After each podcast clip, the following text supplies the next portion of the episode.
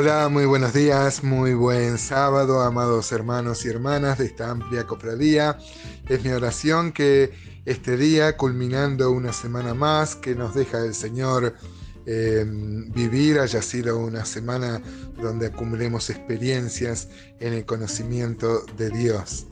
Eh, hoy vamos a comenzar a ver el capítulo 36 de nuestro apasionante libro eh, de Job. Es la cuarta intervención, el cuarto discurso de mm, Eliú, y en esto supera a, los otros interlocutores, los amigos que tenía Job, porque cada uno había intervenido tres veces.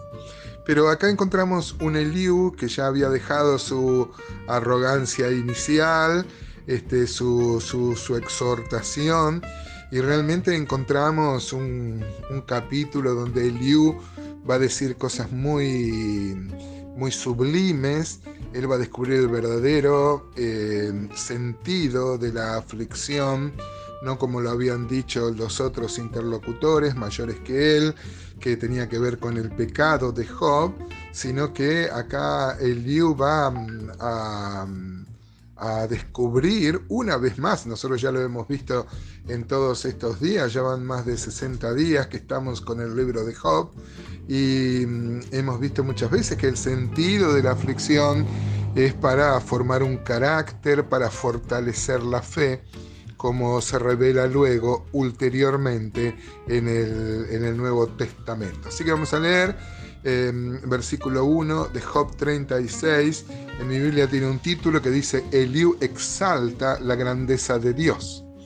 Dice, añadió Eliú y dijo, espérame un poco y te enseñaré, porque todavía tengo razones en defensa de Dios.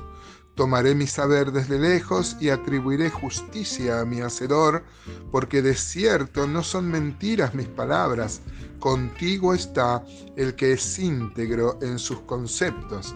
Mire, ya el tono lo ha bajado Eliú, ya no habla con arrogancia, es más, le pide, dice, espérame un poco, te enseñaré, todavía tengo mucho para decir, y va a traer a la reflexión a Job, eh, Job había atribuido injusticia a Dios, que al final él estaba padeciendo eso, y bueno, y lo va a corregir, lo va a corregir un tanto amablemente.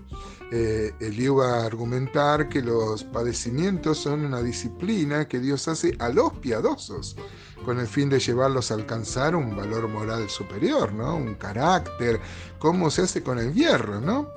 Eh, no siempre esto ha sido así con el pueblo de Dios. Uno puede ver la historia del pueblo de Israel, que muchas veces Dios lo ha disciplinado con, con pruebas muy duras y lejos de volverse más a Dios, se han apartado de Dios. Uno puede leer, por citar uno de los tantos textos que podríamos ver, Isaías 9:13, dice, pero el pueblo no se convirtió al que lo castigaba ni buscó a Jehová de los ejércitos. Jeremías también, por ejemplo, Jeremías 5:3, él se va a lamentar de que su pueblo, a pesar de la, de la disciplina terrible, de la invasión, no se va a convertir. El Señor dice, oh Jehová, no miran tus ojos a la verdad, los azotaste y no les dolió, los consumiste y no quisieron recibir corrección, endurecieron sus rostros más que la piedra, no quisieron convertirse.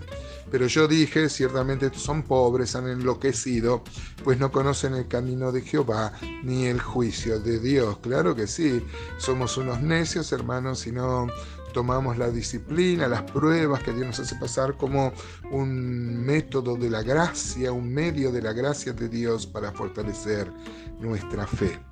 Este, recuerdo así, este, Jeremías 13 tiene una profunda enseñanza. Dios le va a pedir a Jeremías que compre un cinto de lino y que vaya y lo esconda entre las piedras en el Éufrates y en el río. Y luego le va a pedir que vaya y lo encuentre y lo va a encontrar podrido, ¿no?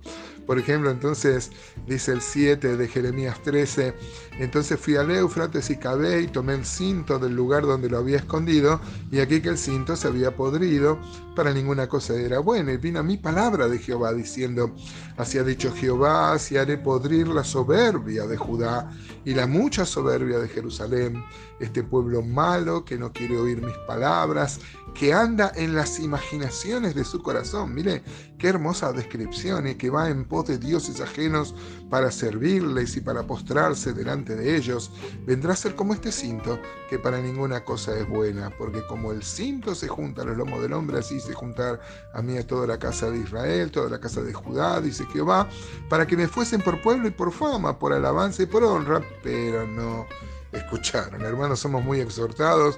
Dios eh, quiera que no seamos así, ¿no? Y usemos las pruebas con el eh, con el fruto que Dios espera que es fortalecernos en fe. Dice el versículo 5 de Job 36, he aquí que Dios es grande, pero no desestima a nadie, es poderoso en fuerza y sabiduría, no otorga vida al impío, pero a los afligidos dará su derecho. Por supuesto, Dios es así, no apartará de los justos sus ojos, antes bien con los reyes los pondrá en trono para siempre y serán exaltados. Y si estuvieran prendidos en grillos y aprisionados en la escuela de aflicción, él les dará a conocer la obra de ellos y que prevalecieron este, sus rebeliones. Despierta además el oído de ellos para la corrección y les dice que se conviertan de la iniquidad. Por supuesto, ¿no? Como este, está diciendo Eliú, cosas que sabía en definitiva Job, pero claro, la dureza de la prueba eh, muchas veces hacen nublar nuestra visión y no vemos objetivamente. Versículo 11 de Job 36 dice, si oyeran y les sirvieren, acabarán sus días en bienestar y sus años en dicha, pero si no oyeren, serán pasados espadas y perecerán sin sabiduría, mas los hipócritas de corazón atesoran para sí la ira y no clamarán cuando Él los atare, fallecerá el alma de ellos en su juventud y su vida entre los sodomitas. Mire qué duro em, eh, es, la, es la palabra con aquel que no quiere recibir la corrección de Dios, la disciplina. Disciplina en el Nuevo Testamento es la palabra griega paideia. De ahí viene, por ejemplo, la palabra castellana pedagogía. Piense que una disciplina de Dios es una pedagogía para que mm, sometamos nuestro corazón y, creciera, y, y, crezcamos en el conocimiento de Él. Si no pasamos esta prueba y nos rebelamos contra Dios, nos espera un futuro trágico, pero no debemos hacerlo por temor al castigo.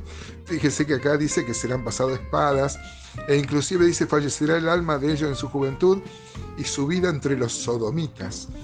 Este. Nosotros respetamos todas las elecciones sexuales de las personas, pero la Biblia condena duramente como un pecado, como tantos otros pecados, no, no mayor que otro. Este es el de sodomía, y acá dice que, que va a tener una, una disciplina así, al que rechaza, al que no quiere, al que no se somete, al que no se humilla. Dios nos bendiga, hermanos, y en este sábado podamos humillar nuestra alma, nuestro corazón y rendirnos, dejar de pelear con Dios, bajar la guardia, rendirnos ante Él y aceptar su propósito.